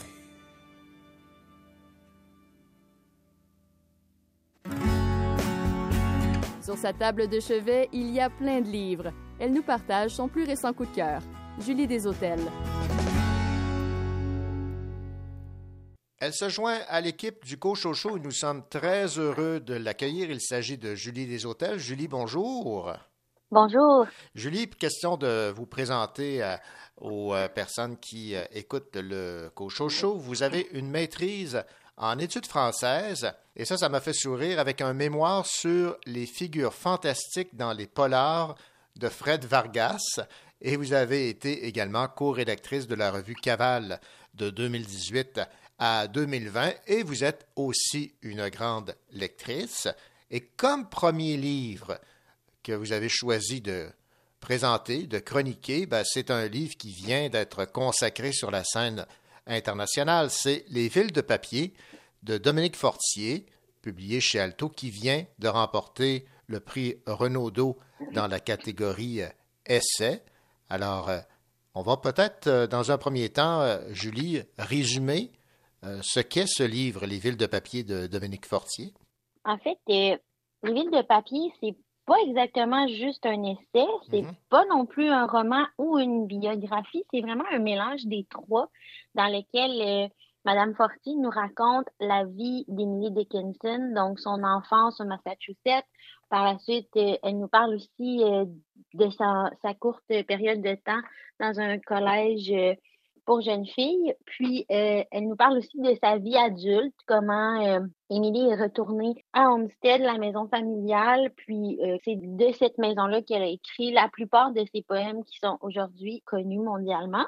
Puis, ce qui est vraiment intéressant, c'est que Dominique Fortier, elle prend également le temps de nous raconter non seulement la vie d'Émilie, mais également le processus d'écriture qui l'a mené à écrire Les villes de papier. Bon, là, on est situé, Julie, sur l'approche de euh, Dominique Fortier. Maintenant, votre critique de ce livre qui est évidemment encensé avec ce, prix Renaudot. Oui, j'ai vraiment beaucoup aimé la lecture euh, des villes de papier. Euh, ça m'a permis de découvrir une écrivaine américaine que je ne connaissais pas beaucoup, seulement de renom. J'ai vraiment apprécié également toute la mise en place de la réflexion quant à la recherche en littérature que Dominique Fortier a fait pour euh, écrire les villes de papier. J'ai aimé comment elle mettait en lumière justement la force de la littérature de nous faire habiter des lieux des fois qu'on ne verra jamais, qui existent mais qu'on ne visitera pas ou qui seulement n'existent pas seulement entre, entre les pages d'un livre.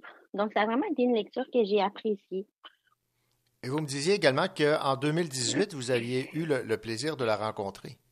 Oui, exactement. Elle était venue euh, à une conférence à l'Université de Sherbrooke, puis elle avait justement parlé du processus d'écriture qui l'avait amené à écrire Les villes de papier. Elle avait dit quelque chose comme quoi euh, chaque livre qui est écrit se greffe à tous les autres qui l'ont précédé.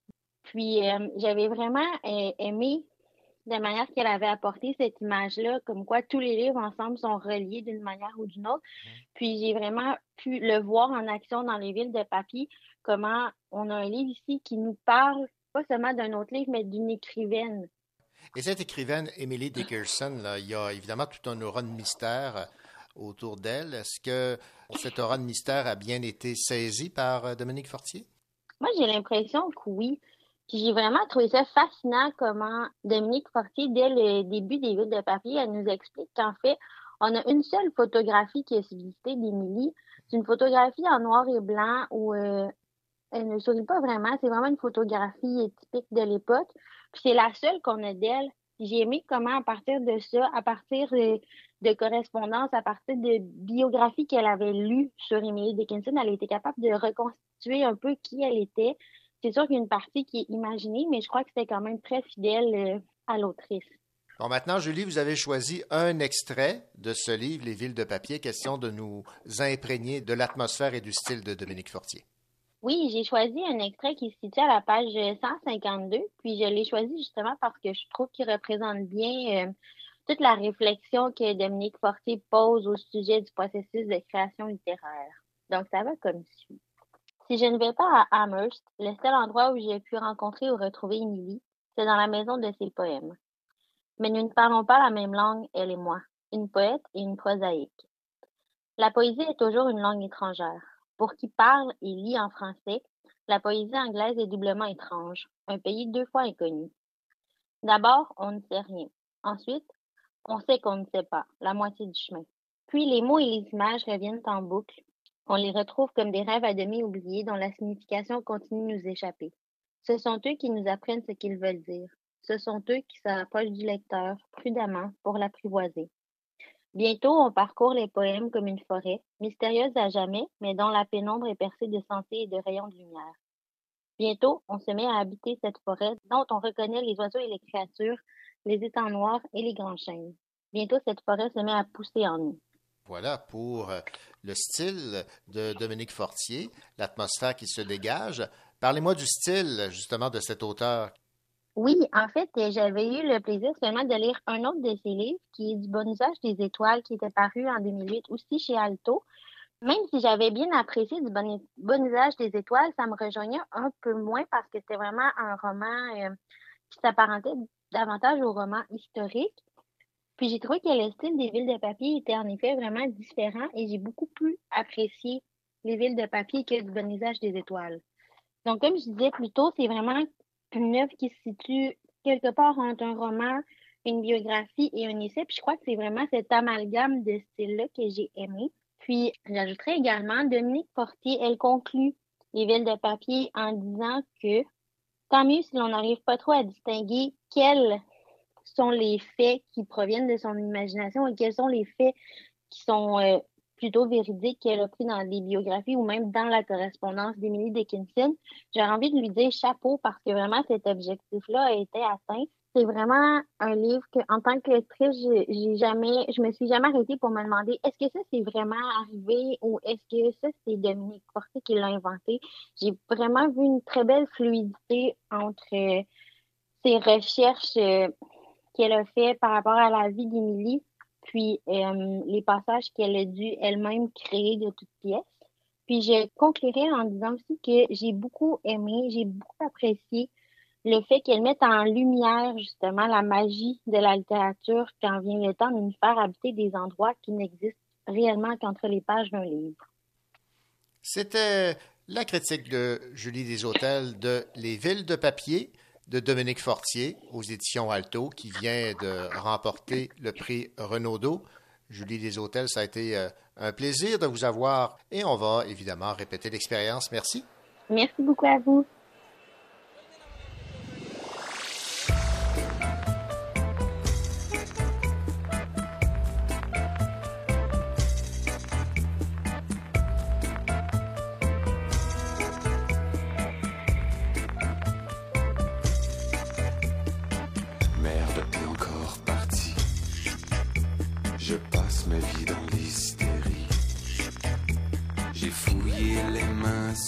À la recherche de bouts de papier chiffonnés en vitesse. J'ai rassemblé toute ton écriture. J'ai déchiffré dans toutes les ratures. J'irai dans tous les souterrains dans les gares visiter les trains. Je vais regarder par-dessus les clôtures. Je vais ruiner chaussures car je te cherche encore. Je t'ai pas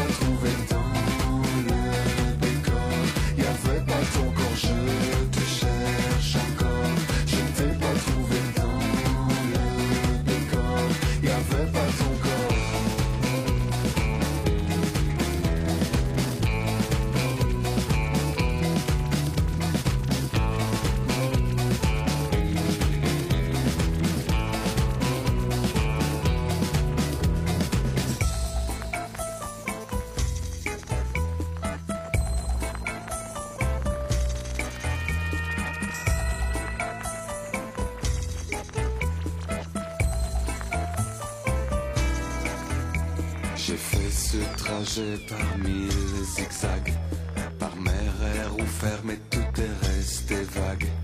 J'ai suivi ce plan dans toutes les villes, et t'as pas laissé de traces indélébiles. J'irai dans tous les souterrains, dans les gares les trains. Je vais regarder par-dessus les clôtures. Je vais ruiner mes chaussures car je te cherche encore. Je t'ai pas trouvé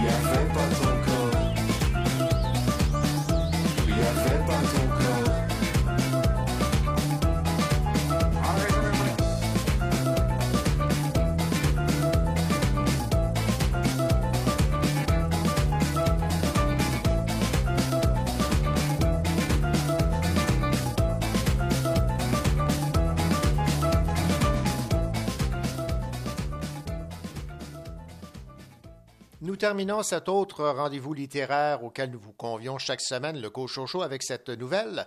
Le Conseil des arts et des lettres du Québec a décerné le prix de l'artiste de l'année en Estrie à l'écrivaine Hélène Dorion.